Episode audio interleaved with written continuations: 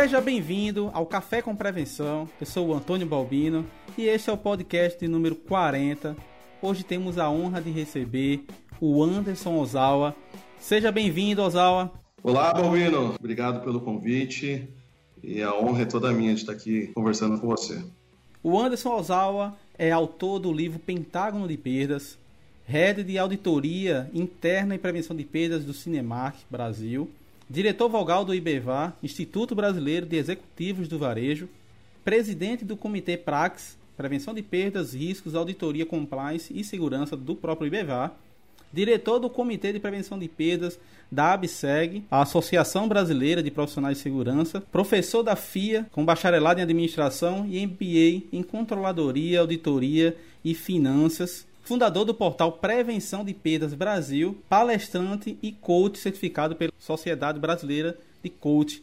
É, é um currículo um pouco resumido, na verdade, porque se eu fosse falar aqui, seria bem maior, meu amigo. que exagero.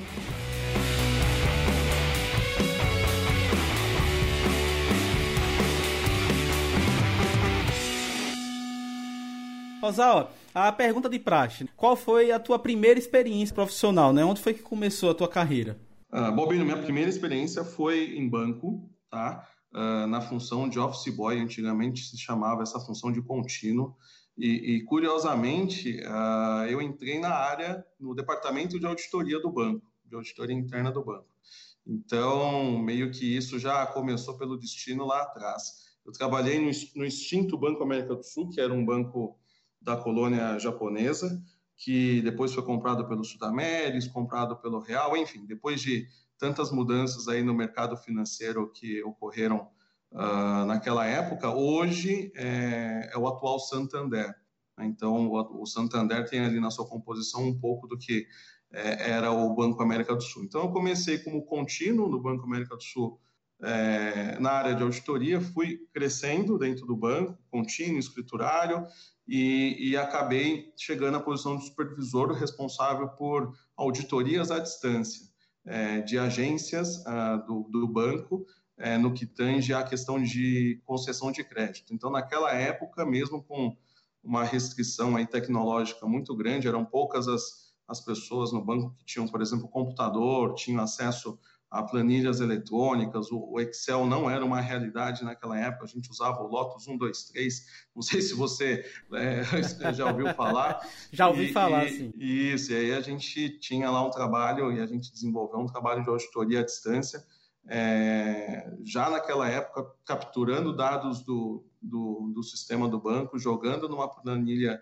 eletrônica e fazendo cálculos para saber se o, o gerente do banco, o gerente de crédito, estava concedendo crédito da, da forma correta, seguindo as regras do banco e do Banco Central do Brasil. Então, essa foi minha primeira experiência. Muito bom. É, vamos continuar, no caso, essa nossa pequena viagem e falar um pouquinho sobre a sua experiência no segmento de moda. Você teve passagem pelas lojas Renner e Marisa. Renner que hoje é, é uma grande referência, um grande case, né? Principalmente quando a gente fala de RFD. Como foi a tua passagem nesse segmento de moda? Foi excelente. Renner foi minha primeira passagem no varejo. Na verdade, eu entrei no varejo pela Renner, sendo responsável pela operação da Renner no estado de São Paulo. Na época, eu era o supervisor de prevenção de perdas da Renner para o estado de São Paulo. É, tive o prazer de, de trabalhar com, com o Alexandre Ribeiro, que hoje é o diretor da auditoria é, e prevenção de perdas da Renner. E foi uma escola, porque naquela época a, a Renner ainda era controlada pela JCPenney, a cadeia de, de lojas de departamento americana. Nós tínhamos visitas, contato com o pessoal de lá. Então foi uma, uma época de aprendizado muito grande, tanto pelo lado da JCPenney quanto pelo trabalho que é, desde aquela época a Renner, através do, do Alexandre e da equipe, já vinha desenvolvendo. E depois da Renner, eu fiquei quase três anos na Renner. Depois da Renner, surgiu a oportunidade de trabalhar na Marisa, onde eu também tive a grata oportunidade de trabalhar com o Carlos Eduardo. E aí desenvolveu um trabalho onde eu fiquei por quase nove anos na Marisa, trabalhando na área de prevenção de perdas, desenvolvendo toda, todo um trabalho voltado à tecnologia. Depois eu tive um foco muito forte em gestão da, das equipes regionais, dos coordenadores, auditores regionais, que a Marisa tinha essa boa prática uh, de ter, de tem até hoje, de ter bases regionais com coordenadores, com auditores de prevenção de perdas. Depois tive uma passagem muito interessante pela parte de gestão de estoques da empresa. O meu background de, de auditoria, de, de, de estoques me fez né, é, ter essa oportunidade de estruturar a gestão de estoques da Marisa, é, bem no momento em que a Marisa é, tá, passou pelo seu, pela sua abertura de capital, pelo seu IPO. Então, foi muito importante porque a conta de estoques é tão importante para nós, né, profissionais de prevenção de perdas, mas para o varejo é uma conta, quando a gente fala de auditoria, é uma conta super importante porque é a conta mais relevante do balanço. Então, ter um bom controle, ter uma boa gestão, essa foi, esse foi o grande desafio que eu tive dentro da Marisa. Foi uma grande escola, fui key user de SAP, é, trabalhei com, com a coordenação de, de, gestão de estoques, com a coordenação de prevenção de perdas. Foi é, um, uma época muito importante que me fez ter uma bagagem junto com a Renner muito é, representativa, muito importante para os próximos passos que eu ia dar sem saber na minha carreira. Fantástica. É, foram 12 anos, né? Porque somado aí, como você falou, 3 anos de Rene, com 9 de Marisa, são 12 anos na parte de moda. É uma experiência muito, muito significativa. Sim. Você falou aí na questão de gestão de estoque, e é um ponto que eu acho importante, tá? E até trago de forma rápida aqui para a gente poder abordar. A gestão de estoque é a raiz da área da prevenção, então a gente precisa disso aí. E muita gente passa despercebido, quer falar logo uh, da, da parte estratégica, quer construir uma casa sem fundar o alicerce. Então eu acho isso um ponto fundamental. E como você vê hoje a preocupação das empresas relacionada à questão da gestão de estoque? Justo. O estoque realmente é um ponto fundamental para o varejista e atualmente a gente vê é, empresas a, ainda em processo de é, amadurecimento e desenvolvimento dessa questão da gestão de estoques, que, que vai muito além de uma visão simplista, que é como quase todo o varejo começa, né, de compra e venda. Então, entre a compra e a venda, tem o que fazer com esse estoque dentro de casa.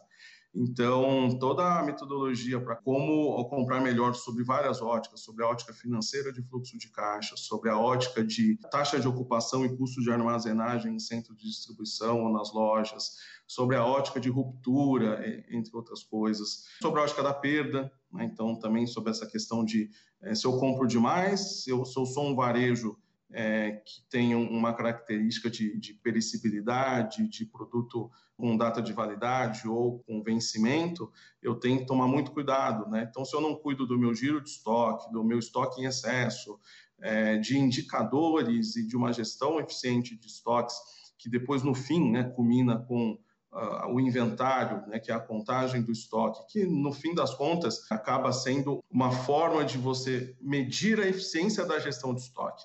Não somente hoje a gente olha inventário como um medidor do índice de perda, um editor da perda, ele numa visão mais macro, mais estratégica, ele mede a eficiência da gestão de estoque da empresa. Então, hoje, isso é, tem que ser um, um ponto importante aí para as áreas de supply chain, para as áreas de operações, cada empresa tem aí a gestão de estoques é, pendurada em uma dessas grandes áreas, mas ela é, é super importante, como você mencionou, tem que ter metodologia, tem que ter foco, uma pessoa cuidando disso com uma equipe, olhando esse fluxo do estoque dentro da empresa, do início ao fim e tendo aí uma noção bem clara de que o fim não é quando a gente vende, mas o fim pode ele se estende quando o produto de certa forma volta, né, para o nosso estoque pela logística reversa. Então, como fazer uma boa gestão de estoques? Com certeza, Balbino, é um tema que, é, junto com a prevenção de perdas, tem que ser tratado pelos varejos aí como vantagem competitiva eh, obrigatória dentro do, das suas estratégias da sua operação. Com relação, Osawa, a drogarias, temos aí as Sim. últimas pesquisas apresentando que as perdas das drogarias vêm aumentando bastante. E também ele vem se preocupando com esse impacto, né? E, então, investindo na área de prevenção. Você teve uma passagem bacana na, na Drogazil. Como foi, no caso, essa tua experiência? Foi, foi excelente. Eu, eu saí da, da Marisa para essa oportunidade na Droga Raia, Balbino, uh, que foi, eu entrei pela Droga Raia uh, para assumir a área de prevenção de perdas e segurança da empresa, e justamente por conta do que você falou. É, naquela época, em 2010, salvo engano, a área de prevenção de perdas tinha uma função dentro da companhia de inventário, ou seja, ela tinha uma função reativa. Ela contava o estoque, é, mensurava os produtos é, impróprios para venda, seja por avaria ou por vencimento, e não tinha uma ação em cima disso. O meu grande desafio foi entrar na Droga Raia e estabelecer todos esses processos, toda essa cultura de prevenção de perdas sob uma ótica de gerar resultado. E realmente, naquela época, a Droga Raia já estava há anos é, luz na frente de muitas empresas, e isso a gente vê hoje é, ela junto com o Drogazil, né, como RD, é, o, o, tamanho dela, o que ela se transformou, é, é, fruto desse trabalho que já vinha sendo feito lá atrás. Né? Nada acontece por acaso no mundo corporativo, né, no mundo dos negócios. Então, às vezes as pessoas olham e falam, ah, nossa, essa empresa de repente deu certo. Não, é, assim como ela, assim como Renner, que são grandes referências, elas é, já vinham trabalhando eficiência operacional, gestão, tudo isso lá atrás e hoje elas colhem os resultados de tudo isso. Então, o, o segmento de drogarias, aí depois a Raia, é, fez a, a, a, fusão com, com o Drogazil, virou Raia Drogazil, praticamente dobrou, triplicou o seu tamanho, então eu tinha lá uma responsabilidade de um estoque de milhões e esses milhões virou milhões vezes três vezes dois e meio. Então você imagina é, gerenciar tudo isso num segmento, Bobina, onde o vencimento, a perda por vencimento, ela é muito é, impactante. Quando a gente fala de drogarias, é, isso por experiência própria, a gente entende aí que 60%, 70%, se não mais, das perdas são conhecidas, são quebras operacionais por vencimento ou avaria. Então, quando a gente chega nessa constatação, que é muito semelhante à de, à de supermercado, né? mas um agravante da drogaria é que, diferente de outros varejos, você não pode colocar uma promoção de omeprazol na frente da loja, né? Você não pode Verdade. falar dois por um, né? O medicamento ele é prescrito, ele tem todo um ritual por trás. A pessoa tem que ir até o médico, o médico faz a prescrição do medicamento. É, isso para os medicamentos de balcão. Quando a gente fala de OTC, quando a gente fala de medicamento que está ali é, à disposição do consumidor, também tem uma característica bem interessante porque ele é de uma demanda que ela não é muito conhecida. Existem aí algumas características, por exemplo, no inverno é, é sabido que você vai ter uma maior demanda por é, antigripal, por exemplo por álcool gel, por lenço de papel, mas isso não é uma verdade absoluta né? na medida que você, quando você olha o Brasil com diferentes aspectos climáticos e diferenças climáticas no mesmo dia, você não consegue né, calibrar esse teu estoque da melhor forma e aí isso acaba gerando ou perda ou ruptura. Então é um, é um trabalho muito interessante. As drogarias realmente elas têm ocupado um espaço importante dentro do varejo, não somente na questão do medicamento, mas também na questão de beleza, né?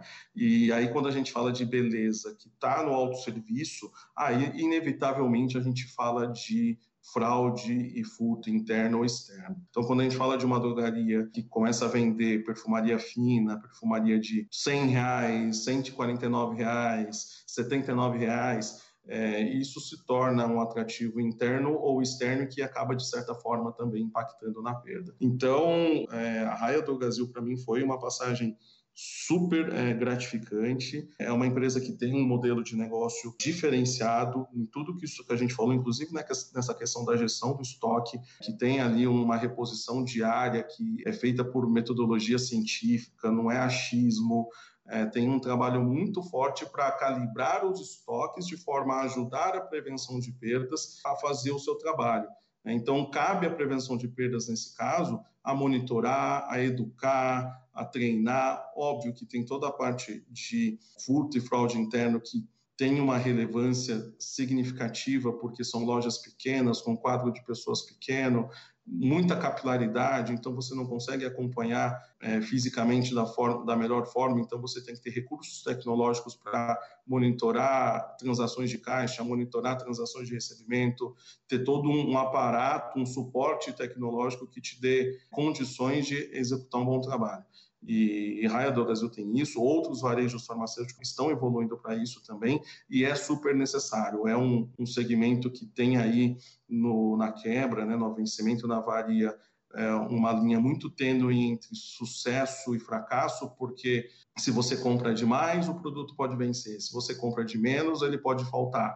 E quando a gente olha numa mesma rua, três, quatro bandeiras diferentes, é, o consumidor que também mudou o seu perfil de consumo, mudou seu comportamento de consumo, ele simplesmente entra numa, numa drogaria, se ele não encontrar o que está na receita, se ele não encontrar o que ele quer, ele atravessa a rua e já, e já encontra outra. É né? Aqui em São Paulo está assim, no Rio está assim, imagino que aí também está tá assim, está ah, assim sim. no Brasil inteiro.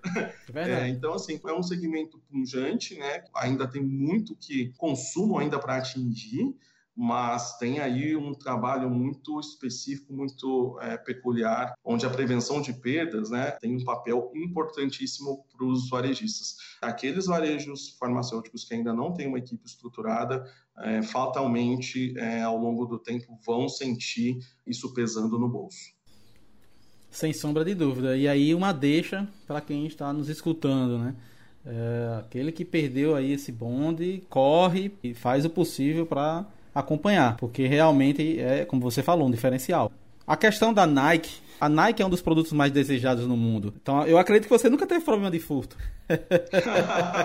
Muito pelo contrário. Aí a, a, Nike já tem uma característica totalmente avessa ao último exemplo que eu te dei de varejo farmacêutico. O varejo farmacêutico, a atratividade não está no produto, a atratividade está numa fraude no caixa, né, em pegar o dinheiro no caixa num cancelamento, é, em outras coisas. No caso da Nike, no caso dessas uh, marcas, esses brands mais fortes, onde o que você falou, todo mundo tem o desejo de ter, mas nem todo mundo está disposto a pagar. Eu costumo falar que a Nike até é muito mais do que os produtos tecnológicos que ela vende, e assim, a Nike não vende apenas um tênis, ela vende uma tecnologia embarcada num tênis, ela tem também um, um marketing muito forte que faz a, consumidor desejar aquele produto.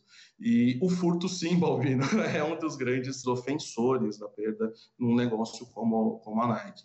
Então, quando a gente é, olha o negócio da Nike, até para quem está ouvindo a gente é, entender um pouco, a Nike ela tem o canal e-commerce, né, que é conhecido, já é sabido, e tem dois canais físicos que são bem interessantes de comentar. Um são as Nike Factory Stores, que são os outlets e o outro são as Nike Stores, que são a, as lojas onde você tem produto da coleção atual. Então, é, o que, que acontece? O produto ele é lançado, ele vem para o e-commerce, para as Nike Stores.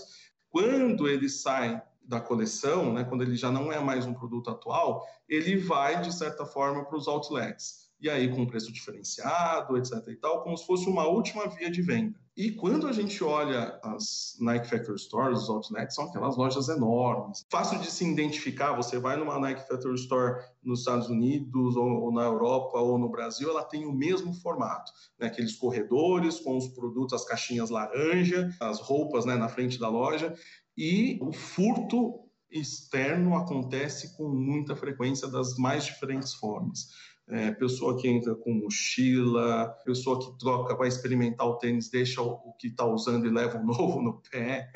Quantas vezes a gente não achou chinelo, tênis usado, sapato dentro das caixas? Então, é, é um produto realmente muito desejado, tem um apelo comercial muito forte e o trabalho no chão de loja, né, dos, dos vendedores, dos consultores de chão de loja é muito importante, né?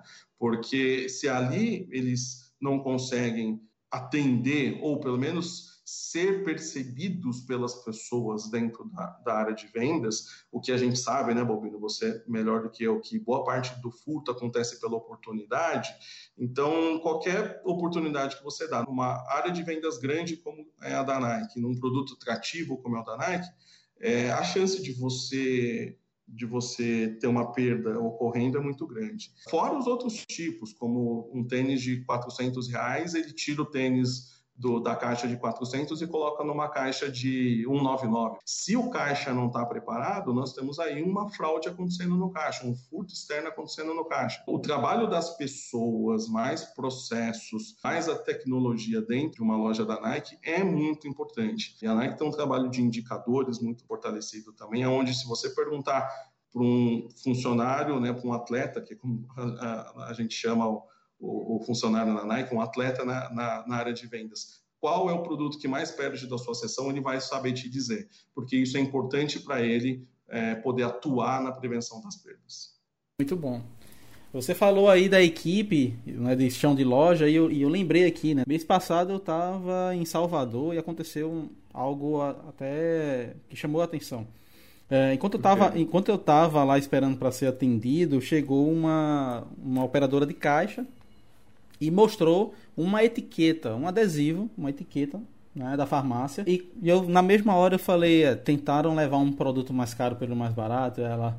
É, foi, como é que você sabe? Expliquei para ela que trabalhava na área e tal. Ela, e bem, a gente tem aqui algumas políticas nessa parte de prevenção, mesmo não tendo um fiscal. É, a gente foi bem orientado e eu identifiquei. O cliente tentou levar um produto lá, Nivea, que era loção, mais alguns outros produtos, com o código apenas da loção. Ele tirou aquela etiqueta que às vezes vem promocionais e colocou, ou seja, pegou a etiqueta mais barata e colocou no produto mais caro. Na mesma hora o caixa né, percebeu e disse: Isso aqui não é a etiqueta desse produto. Aí retirou. Aí ela disse que na mesma hora o cliente foi embora. Qual era o perfil desse furtante? Ah, o cara tava com uma Frontier nova na frente da loja, tá? Na drogaria, que ficava de frente ao hotel que eu estava. Então já estava acostumado a fazer essa prática, claro, em outras em outros estabelecimentos e está aí a importância não é do treinamento da equipe estar preparada. Justo, seu exemplo é super pertinente e é isso mesmo. As pessoas precisam estar preparadas. Eu, eu costumo usar agora em algumas conversas que eu tenho, algumas palestras que eu dou, o exemplo do filme Oito Mulheres e um Segredo. Não sei se você já assistiu.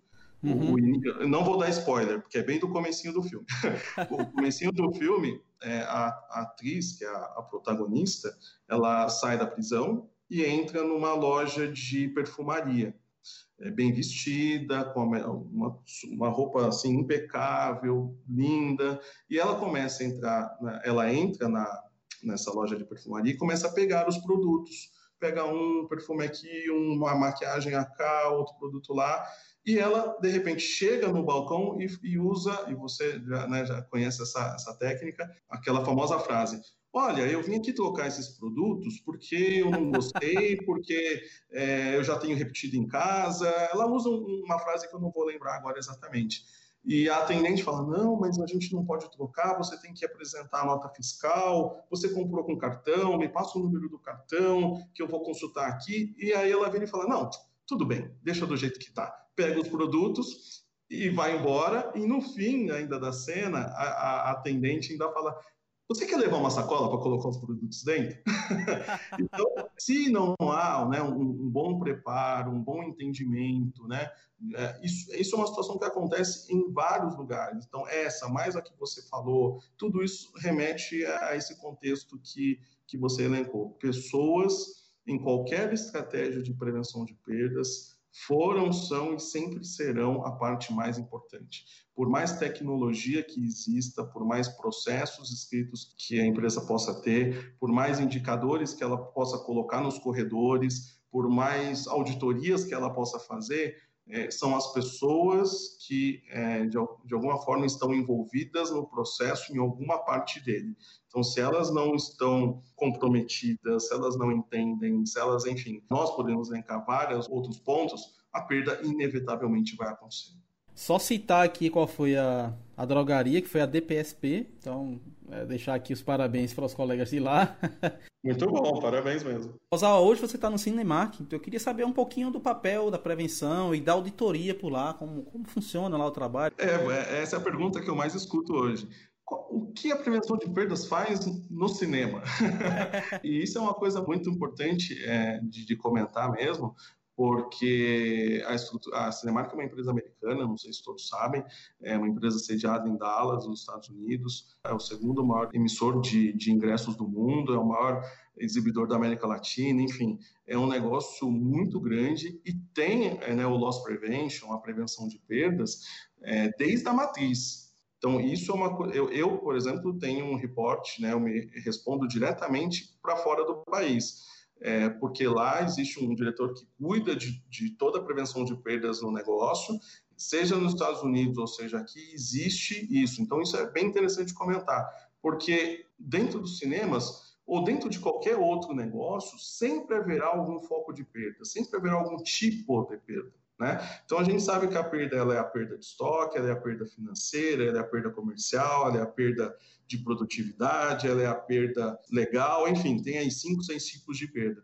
E dentro de um negócio como o de entretenimento, o cinema, vai acontecer, inevitavelmente. Então vai acontecer aonde? Nos caixas, na bilheteria. E isso, né, para nós de varejo é uma coisa muito comum, né, Balbino? É verdade. O caixa sempre é uma fonte de perda. Né? E na bilheteria de um cinema não é diferente, como por exemplo, eu vender sem registrar, eu cancelar uma venda, entregar o ingresso e me apropriar do dinheiro, são os mesmos tipos, só que aplicado a um negócio, entre aspas, diferente do varejo tradicional mas não deixa de ser um varejo, né? Quando a gente vai num shopping center, a gente encontra lojas, a gente encontra cinema, encontra praça de alimentação. Tudo isso é varejo.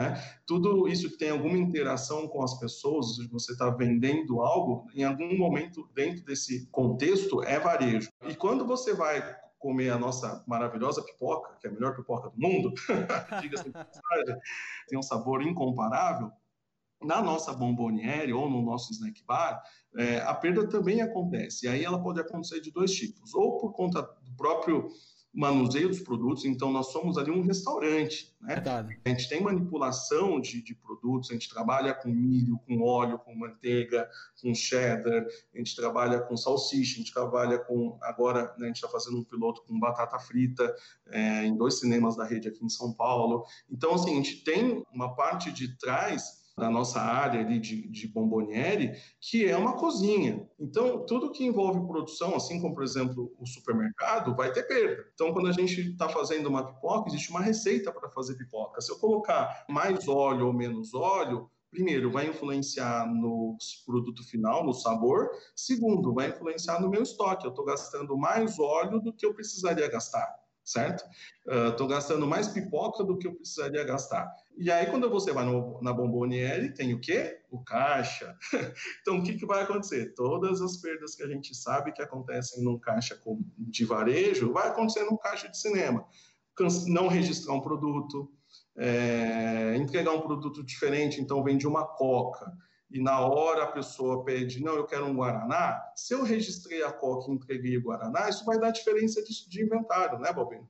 Então, tudo isso é, acontece num, num, negócio que é de entretenimento, que é de cinema, que quando a gente olha aí, é, por exemplo, o lançamento, que foi o grande lançamento do ano, que foi Vingadores, né, o, o, Vingadores Ultimato, a gente teve num dos nossos cinemas aqui em São Paulo, que é o Guarulhos, que é o nosso maior da rede, a gente teve 4.500 pessoas numa noite de pré-estreia. Então, como gerenciar a perda num alto tráfego de pessoas como é o de cinema? Né? Então, a gente tem ali de sexta a domingo, o tráfego de pessoas ele é altíssimo. Por um lado, é bom porque né, é receita, é, é pessoas dentro do nosso ambiente, etc. e tal, mas o revés disso é falta de controle ou ineficiência ou falta de uma área de prevenção de perdas podem incorrer em impactos financeiros, impactos de imagem, impactos de produtividade, que são os tipos de perda que a gente comentou.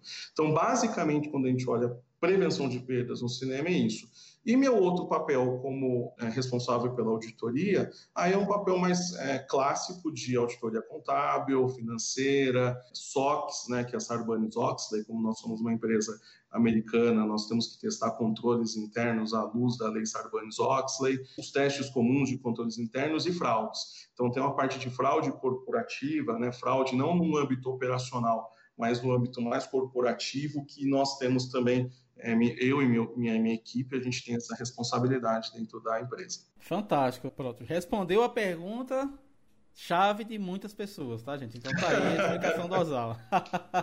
Outro trabalho fantástico que você vem desenvolvendo há bastante tempo, né, e eu acompanho há bastante tempo também o teu trabalho, é com relação à prevenção de perdas Brasil o portal Prevenção de Perdas Brasil. Quando foi que surgiu a ideia? Eu sei que às vezes é loucura que, que a gente diz, ah, eu tenho que compartilhar de alguma forma a minha, a minha experiência. Eu fiz lá o meu blog alguns anos atrás, justamente pensando nisso. Então, me fala aí como foi que surgiu também essa tua vontade de criar esse portal aí sobre prevenção de perdas. Ó, oh, Balbino, são os mesmos motivadores é, que você teve. Né?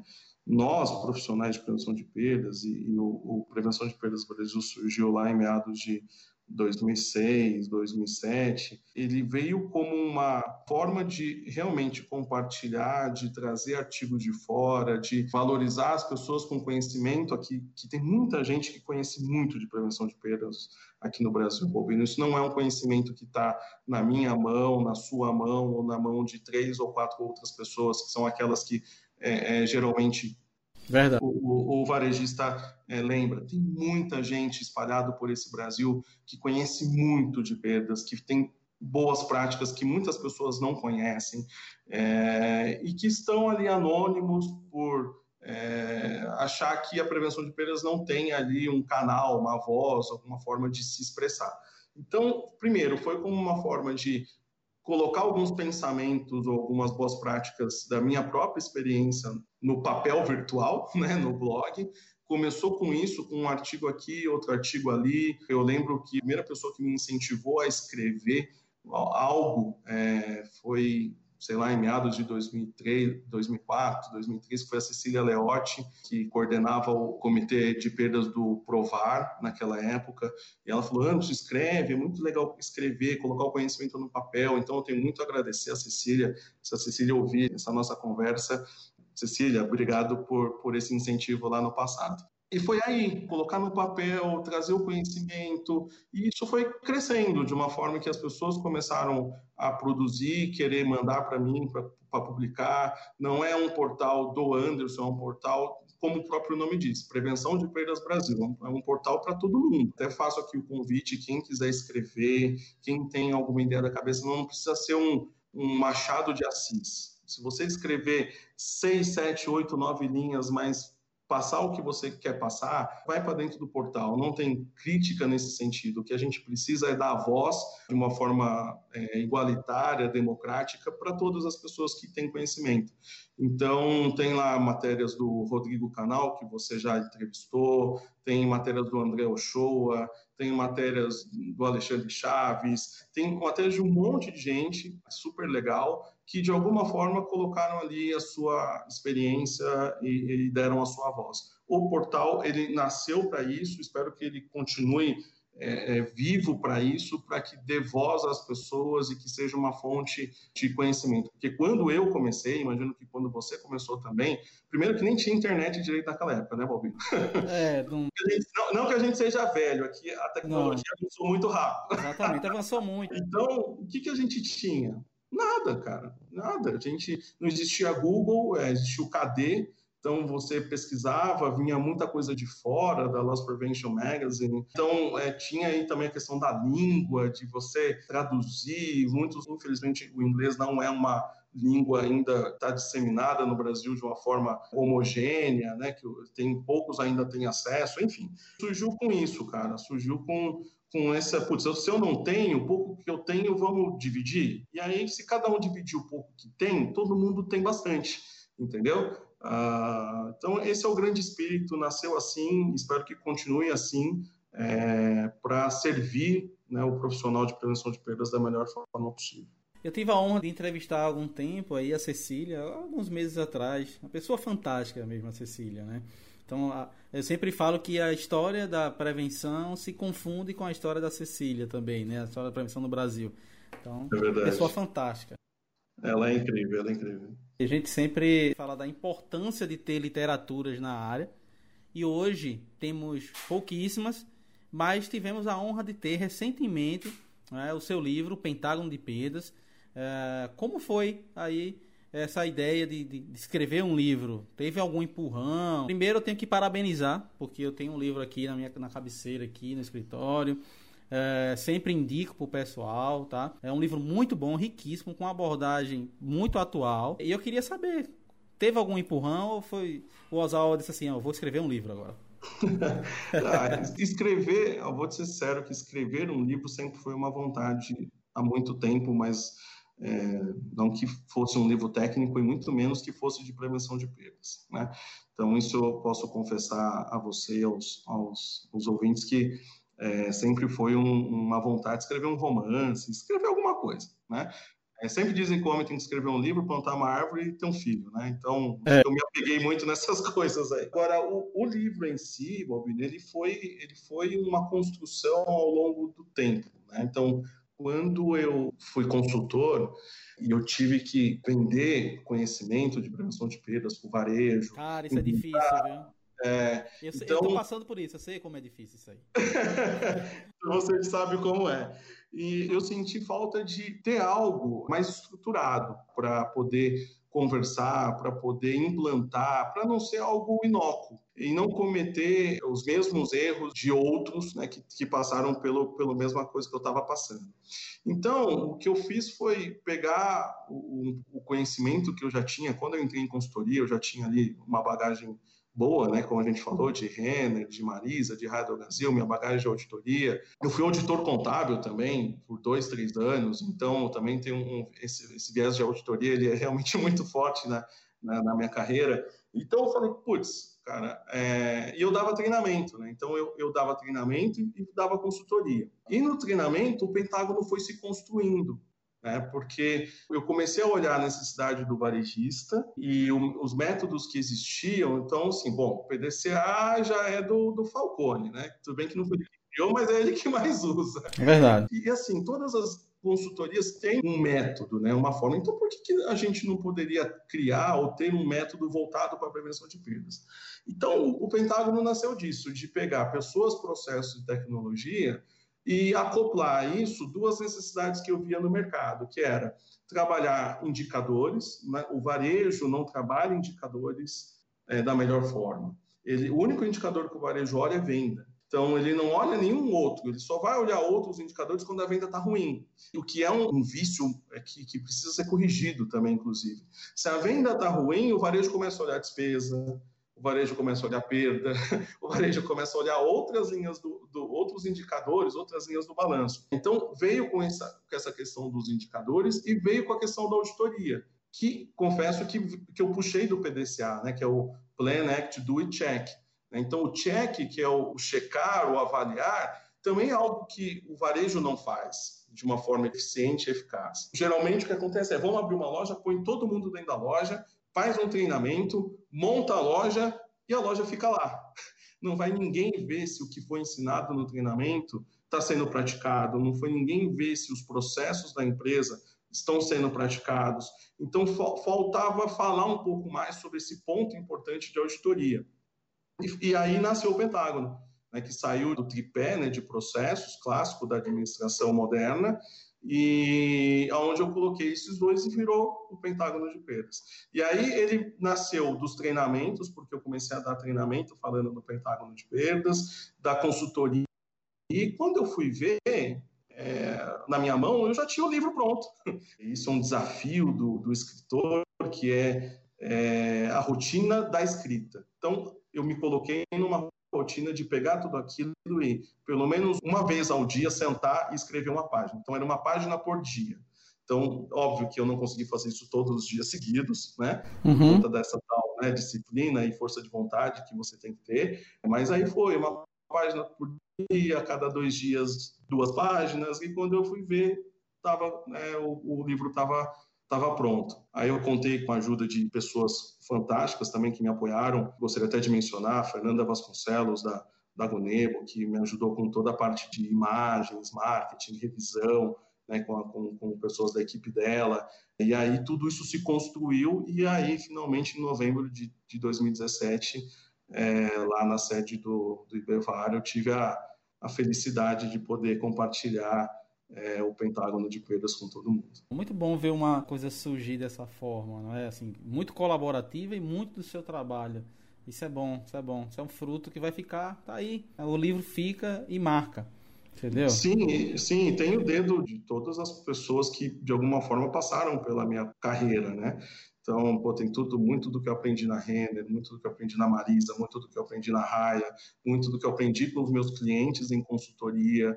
É, quando vocês olharem o livro, lerem o livro, entendam que ali também tem um pouco de tudo isso, né? Então, de novo, o Anderson só fez colocar todo esse conhecimento em forma de escrita, né, num livro. E eu acho que como todo livro, né, Balbino, agora como todo portal, como todo blog, como você mesmo faz, né, Balbino, é um pouco de todo mundo que você acaba juntando, né, e se materializa em algo, né, que você pode é, colocar à disposição das pessoas. Não foi um livro para ganhar dinheiro, é, não foi um livro para para se autopromover, muito pelo contrário, é um livro para é, de novo, tornar igualitário o conhecimento, tornar democrático o conhecimento da prevenção de perdas, sobre a ótica, né, que escolhi, que é o pentágono de perdas para todo mundo. Até porque eu acho que o único cara que ganhou dinheiro com o livro foi o Paulo Coelho. É. eu não lembro de... Quem consegue? E, e, é, no, no, Brasil, né? Porque... e, e, é um livro nichado, né? Não é o nicho do nicho, né? Pois é. A gente fala negócios, comércio, varejo, prevenção de perdas. Então, tipo, é o nicho do nicho do nicho do nicho, vai para atingir é, um nicho específico que somos todos nós. É, eu, você e todo mundo que vai ouvir esse podcast. Vou falar um pouco do Ibevar. Primeiramente aí, parabenizar o trabalho do Ibevar. Eu venho acompanhando o canal no YouTube, tá com conteúdo fantástico, entrevistas. Cara, tá fantástico, vocês estão de parabéns.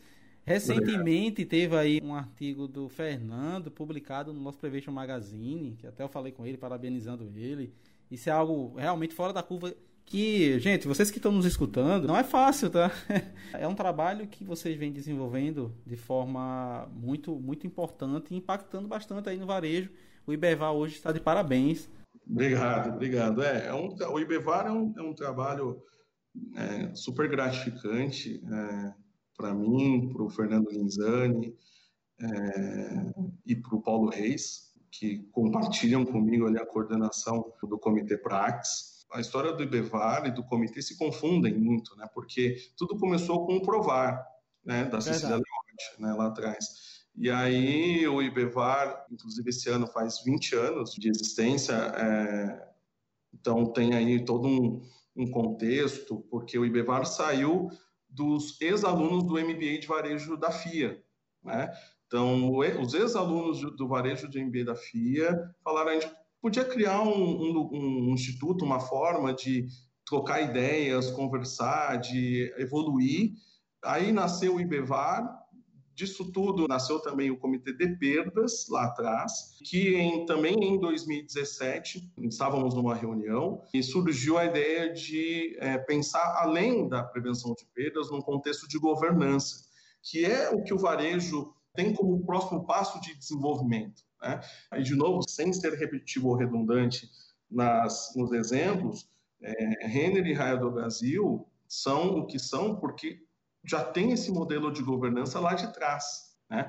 Se vocês entrarem nos sites de relacionamento com investidores, por serem empresas de capital aberto, está ali. É, entrem ali por curiosidade é, e vejam como é a estrutura organizacional, como é o nível de governança dessas empresas. Uh, isso tudo é super importante para o sucesso de um varejo nos tempos atuais e para o futuro. Né? Então, aí surgiu essa ideia de congregar no comitê, adicionar, além da prevenção de perdas, adicionar a área de riscos, né, gestão de riscos, a área de auditoria, os assuntos de compliance e os assuntos de segurança. E aí virou o acrônimo PRAX, né, que é prevenção de perdas, riscos, auditoria, compliance e segurança. E o qual, de novo, eu tenho o prazer de estar junto com o Fernando e com o Paulo Reis. A gente tem uma sintonia muito, muito legal. A gente está sempre se ajudando, a gente está com a mesma visão de futuro. E a Patrícia Cote, que é a diretora executiva do IBEVAR, que nos dá todo o suporte que a gente precisa para as entrevistas, né, que você comentou. A FIA tem um estúdio e o IBEVAR utiliza-se desse estúdio para poder fazer entrevistas. Então, se vocês entrarem realmente no canal do IBEVAR, tem entrevistas do professor Cláudio Felizoni com, com várias pessoas do varejo, tem entrevistas da, da, da professora Patrícia Cote. E a gente, esse ano, começou um projeto de entrevistar é, pessoas do Comitê Praxis, pessoas que estão envolvidas nos assuntos do Comitê Praxis. Então, a gente já falou com Carlos Pinheiro, a gente já falou com o Antônio Neves da Heineken, a gente já falou com o Ian Cook da, da Kroll. Então, tem muito conteúdo lá. A gente tem muito mais conteúdo para vir. A gente está gravando outras entrevistas com outras pessoas expressivas aí que tem coisas legais para falar para o varejista o canal com a Ibevar. A é uma instituição sem fins lucrativos, a gente também está lá como diretores vogais, sem remuneração, sem nada. A gente arruma um tempo, né? a gente pega um tempo ali do nosso, da nossa vida profissional, pessoal, até, para poder é, produzir, criar esse conteúdo é, relevante para vocês. E ter a FIA por trás de tudo isso, nos suportando sobre o aspecto acadêmico, é, para nós é muito importante. Né? A FIA é uma das maiores escolas de negócio do mundo, ter ali o professor é, Cláudio Felizoni nos ajudando, o professor Nuno Couto, é, tem, então a gente assim tem um, um, suporte acadêmico importantíssimo e que nos possibilitou o nosso próximo passo audacioso, que é o MBA. É, só aproveitando que a gente citou o nome do Fernando, só para deixar claro aqui que ele, eu também estou esperando para entrevistar ele, tá? Aproveitar fazer a cobrança aqui. tá com pauta, tudo pronto, só falta arrumar espaço na agenda. Tá certo. Ozawa, fala um pouco do MBA, que é um cara fantástico. Já está sendo algo disruptivo. O primeiro MBA em prevenção de perdas. Cara, é algo fantástico. Eu vi a grade do curso, tá muito boa, entendeu? Como você falou, com a FIA, né? Então, com certeza vai ser, vai ser um sucesso aí, tá? Fala um pouquinho pra gente. Com certeza, é o que nós esperamos. É, como diz a, a Patrícia Cotti, é, foi um curso feito por profissionais, para profissionais de prevenção de perdas. Ele terá início no dia 15 de fevereiro de 2020. A gente teve essa alteração da data, acho que inicialmente é, que ele iria começar agora em agosto, a gente postergou ele para fevereiro de 2020, justamente para possibilitar que mais pessoas possam ter a grata oportunidade de investir né, nelas próprias e participar dessa primeira turma que realmente ela é histórica, Bobino.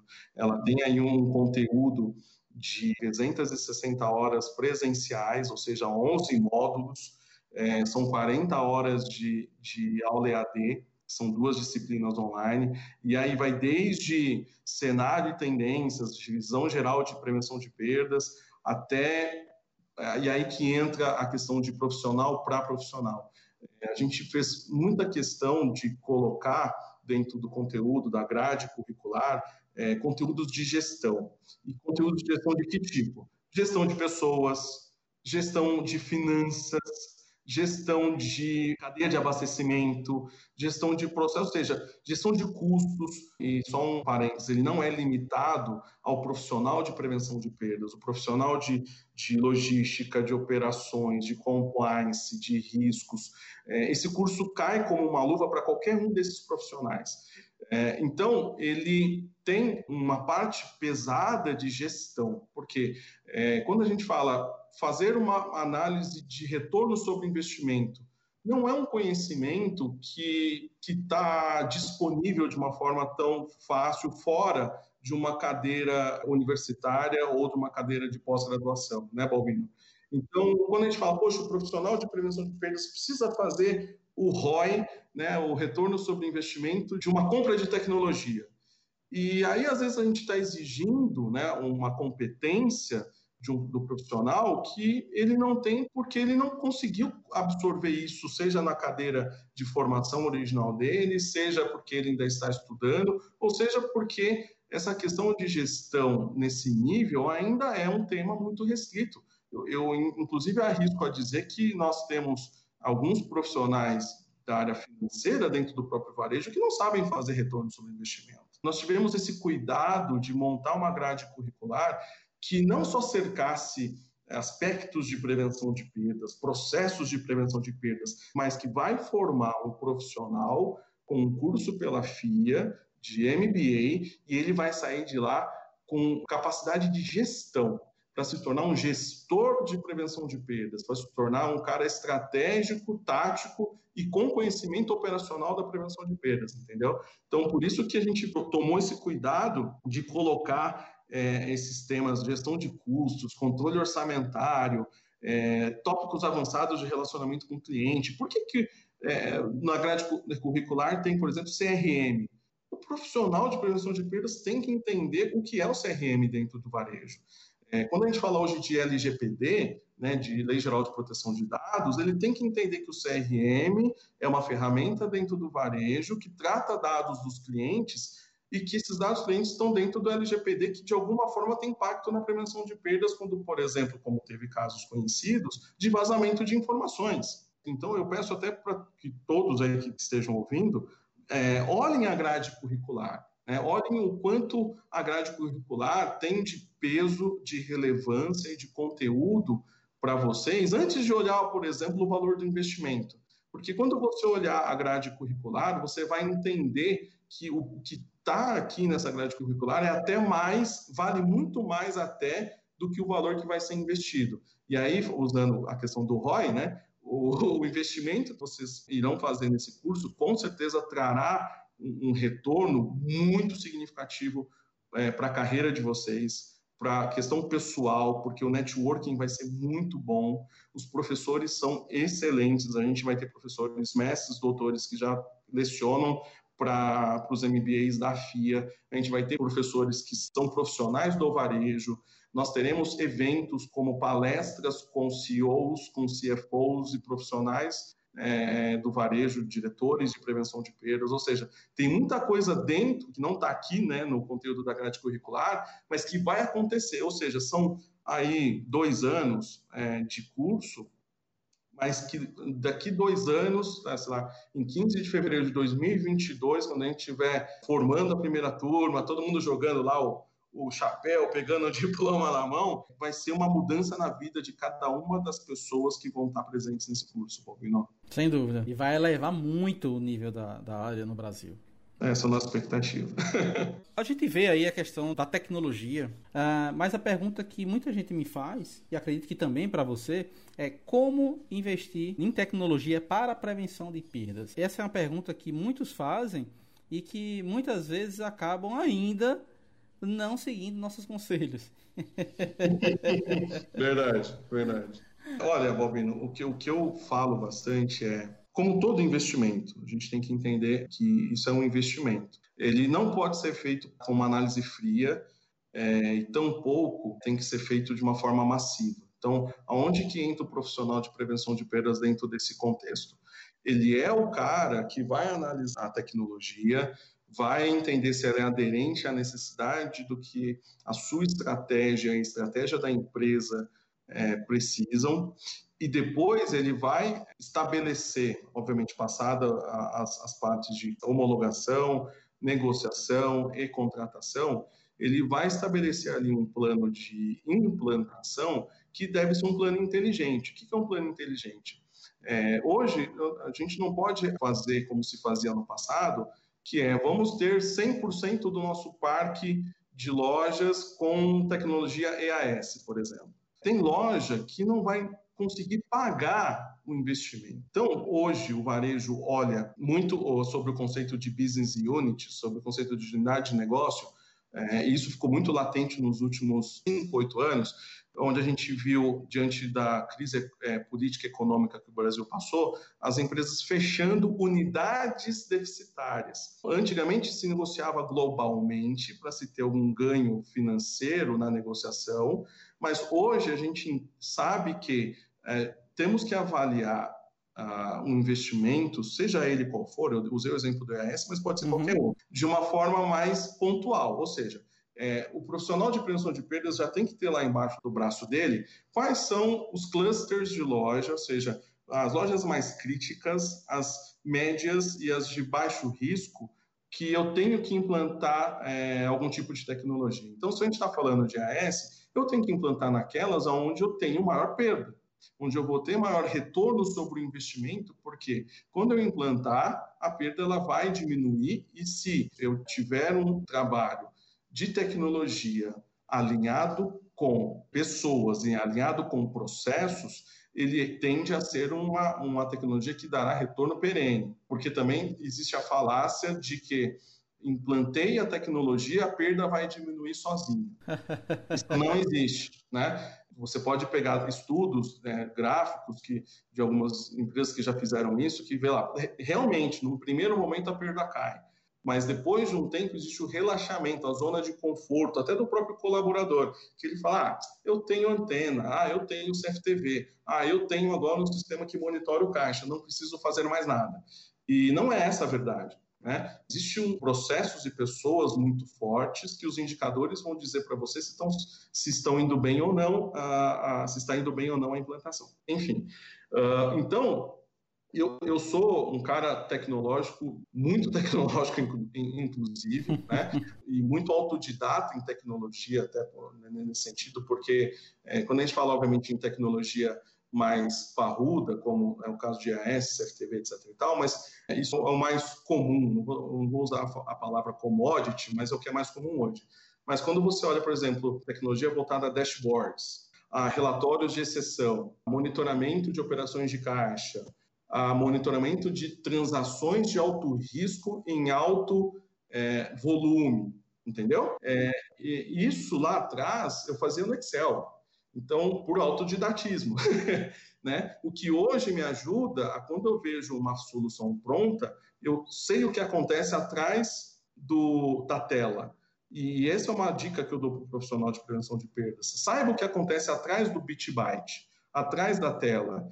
Não é só colocar antena. O que é antena? Entender que existem três tipos diferentes de, de tecnologia para antena antifurto né, é, radiofrequência, eletromagnético e acusto magnético. Que existe CFTV, mas que a câmera de CFTV tem diversos tipos de câmera. Qual é a melhor para o seu negócio? Né? É, é, aí que o profissional de perdas ele faz a diferença. Ele deixa de, num primeiro momento, a oferta do produto é um commodity, porque você vai ter três, quatro, cinco empresas oferecendo a mesma coisa, mas é o profissional de prevenção de perdas que vai determinar o tipo de produto que ele quer. Nesse momento deixa de ser commodity, porque deixa de ser câmera e passa a ser câmera para ambiente externo, num ambiente hostil.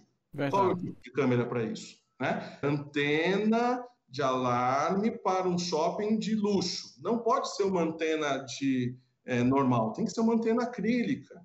Né? Uma antena que vai atender o público que está naquele shopping, que é menos agressiva.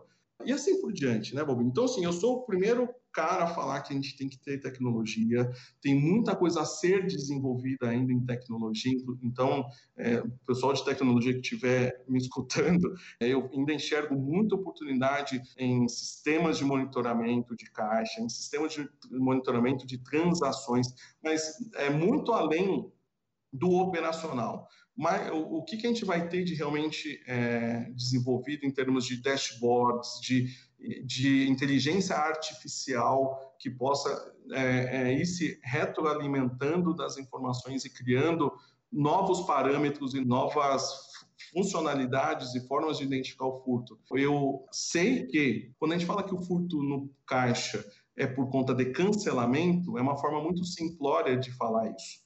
É, cada negócio vai ter um tipo de furto por cancelamento diferenciado, que vai estar baseado, por exemplo, sei lá, em, nas condições regionais, em horários, em tipos de pessoas, e isso é o, o, a tecnologia que tem que prover isso, que tem que devolver o output da tecnologia tem que ser essa para nós profissionais de prevenção de perdas. Então, hoje eu olharia muito também o RFID que você comentou. Eu escuto falar de RFID há uns 20 anos. Quem não escuta, e, né? É, e a cada cinco anos eu sou assim, ah, daqui cinco anos vai dar certo, daqui cinco anos vai dar certo, daqui cinco anos vai dar certo. É, a grande questão do RFID, e aí a Renner realmente é um, é um case de sucesso, é o quê? É você olhar a cadeia. Uhum. o RFID não é para a prevenção de perdas, o RFID é para o supply chain. A, a, prevenção de perdas é um usuário de uma parte do RFID. Assim como a prevenção de perdas é um usuário do CFTV. Eu não enxergo o CFTV no varejo como algo para segurança. Eu enxergo o CFTV como uma solução de operações. Onde o, o, o, cara em São Paulo, sei lá, que tem a matriz em São Paulo, ou que tem a matriz em Pernambuco e está indo para São Paulo, ele não precisa viajar para São Paulo toda semana para ver como a loja dele está. Ele vai acessar a loja dele por um tablet, pelo smartphone, numa conexão boa, porque a gente sabe que conexão e banda é um problema do varejo também. E isso, por que, que, por que, que é um problema? É porque não é privilegiado. Por que, que não é privilegiado? Porque não é visto como estratégico. A partir do momento que eu vou falar que meu, minhas despesas de travel vão, vão diminuir, de viagens, que eu vou ser mais eficiente em fazer uma mudança de visual merchandising na loja, que eu vou ser mais eficiente em fazer uma mudança de preço, porque eu estou vendo a minha loja naquele momento, em, em real time, é, e sei que eu preciso tomar uma decisão, cara, quando isso acontecer, é, vai ter banda, vai ter 5G para, vai ter não sei quantos mega disponível para sistema de CFTV. Então, é, é, a, quando a prevenção de perdas usar a tecnologia a favor do negócio e não só a favor da prevenção de perdas, o ROI se, se comprova e se paga muito mais rapidamente. Então, essa é a minha visão é, hoje de, de, de, tecnologia. Já vi muita coisa, já vi muita coisa que não vingou, eu espero que muita coisa volte a vingar e dê certo. É, face recognition, por exemplo, reconhecimento facial, é um negócio muito bom para a prevenção de perdas. Só que a gente não está sabendo ainda é, como vender isso internamente. Tem a questão do LGPD? Tem. Mas como que a gente pode usar o face recognition para é, determinar não padrões de pessoas, mas comportamentos suspeitos que a inteligência artificial do face recognition vai dizer: este cara tem comportamentos que estão propensos ao furto. Essa é a grande questão. Desculpe se eu me alonguei muito na resposta, mas essa é a minha visão sobre tecnologia. E suportada por pessoas e por processos, porque senão não vai para frente. Não adianta você ter lá uma Ferrari e o cara não sabe dirigir o Fusca, ou o cara ainda está de patinete. Não vai dar certo. Né? Então, por isso que durante muito tempo tecnologia foi colocada de lado para segurança e prevenção de perdas, porque se colocava uma, uma, baita de uma tecnologia e ao fim as pessoas não usavam um terço da te, daquela tecnologia. E aí quem comprou vai falar, amigão, e aí, cadê o resultado disso? Cadê o resultado disso? É, então não adianta, né? Você tem uma baita tecnologia e não usar o que ela pode te oferecer, né, 100%.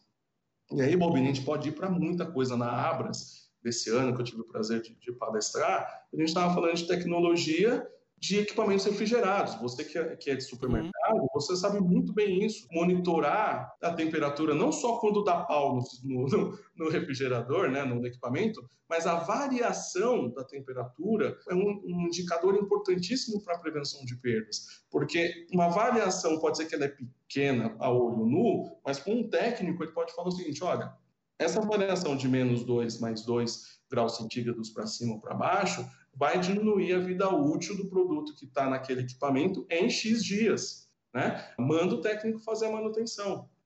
Então, olha como a tecnologia vai muito mais além do comum que a gente às vezes sai correndo atrás para ter primeiro num estabelecimento de varejo, é, sendo que hoje, quando, como a gente olha as perdas, boa parte das perdas são quebras, por exemplo, supermercado, né? São vencimentos ou avarias que tecnologia a gente está usando para reduzir perdas em, em, em avarias e, e, vencimento? Aí o que, que acontece? E eu falei isso na minha palestra lá, que tecnologia, por exemplo, é você ter um equipamento porta-pallet em boas condições no estoque de um supermercado.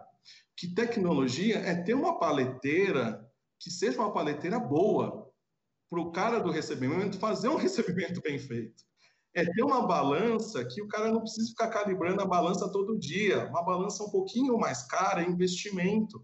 Porque X gramas a, a, menos ou a mais, de novo, você sabe melhor do que eu, faz uma baita diferença na, na, na, na avaliação da perda de um supermercado. É, ter um recebimento por coletor é tecnologia a favor da prevenção de perdas. É, ter na área de, de vendas aqueles borrifadores de água, não fosse um umidificador, né? Uhum. É, nos produtos de, de FLV, aumenta a vida útil do produto. No princípio pode parecer a olho nu, né, uma análise fria. Nossa, eu vou investir nisso.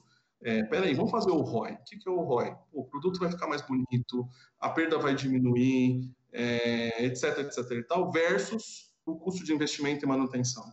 Pode ser que vale a pena. Né? Isso é tecnologia a favor da prevenção de perdas e que o, o profissional de prevenção de perdas tem que olhar.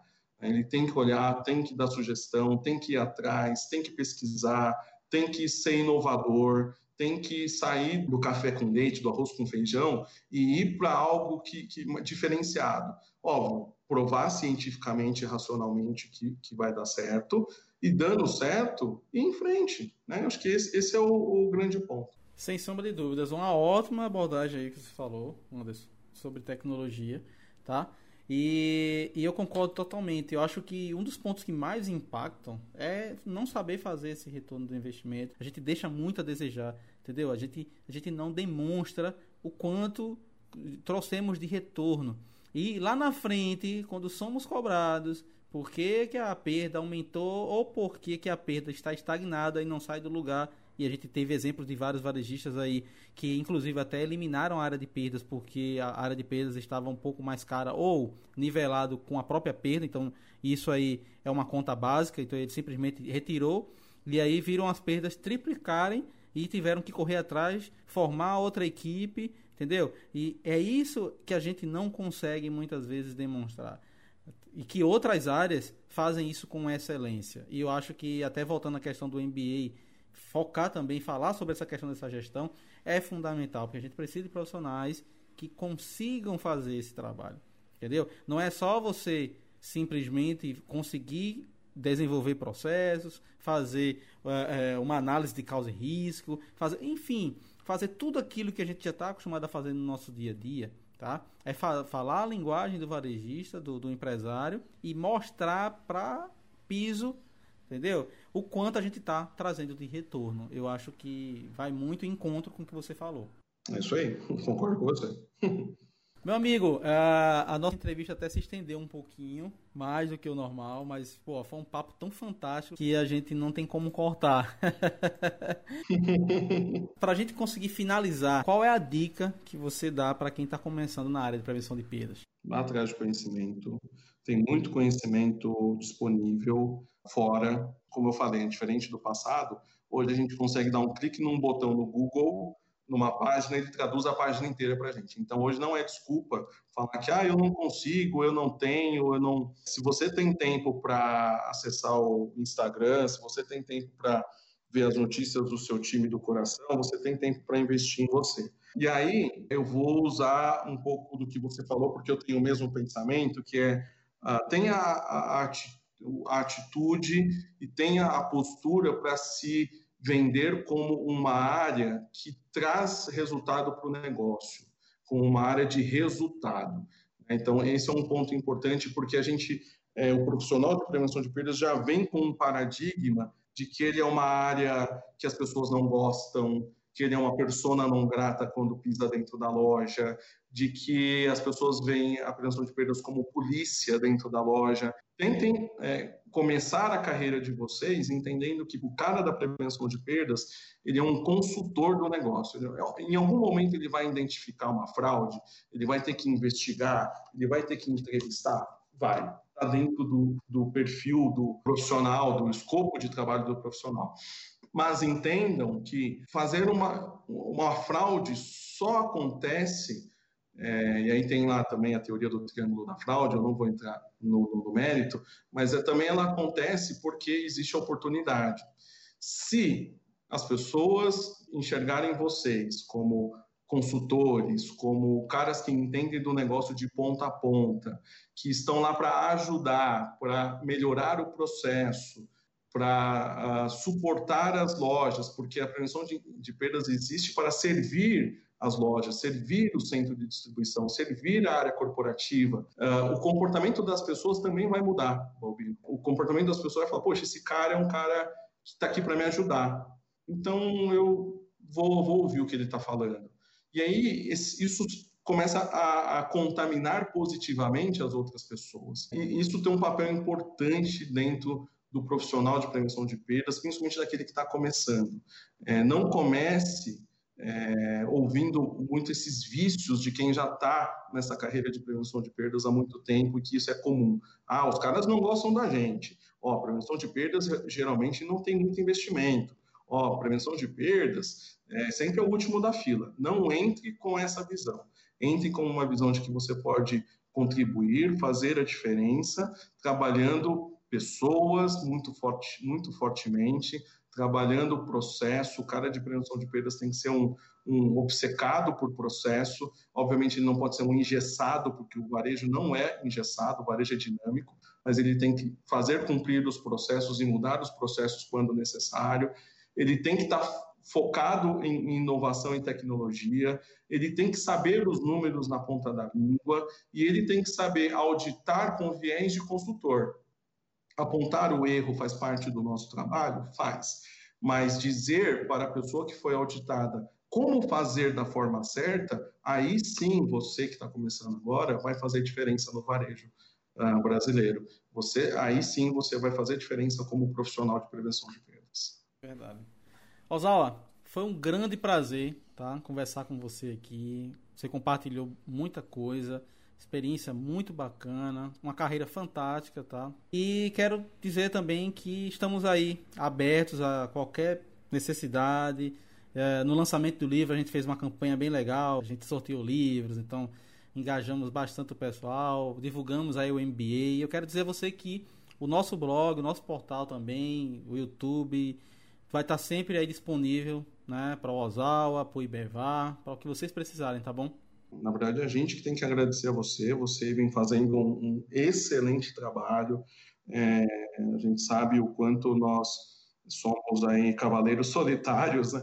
nessa, nessa luta da prevenção de perdas e quanto mais a, a gente entender que não existem barreiras, independente de instituição, de nome de portal, de nome do blog, de livro, no fundo nós somos todos é, estamos todos no mesmo barco então não deve e nem pode existir barreiras entre nós.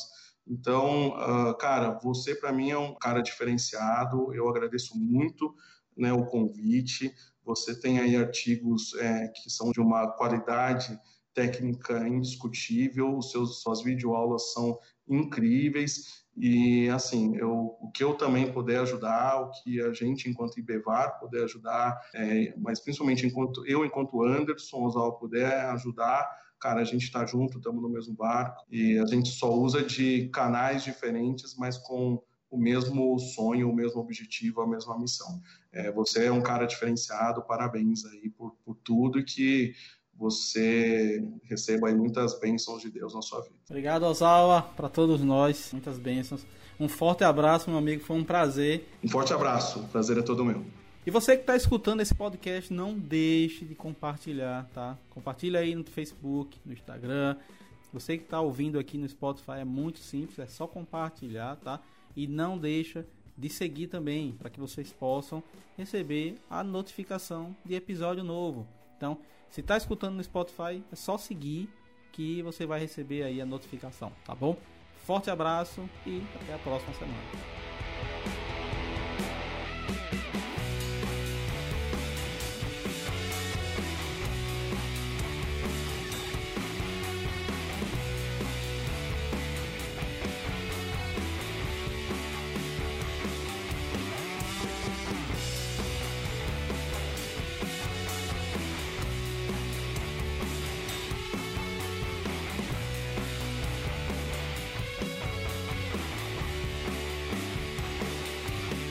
Você escutou Café com Prevenção. Obrigado e até a próxima semana.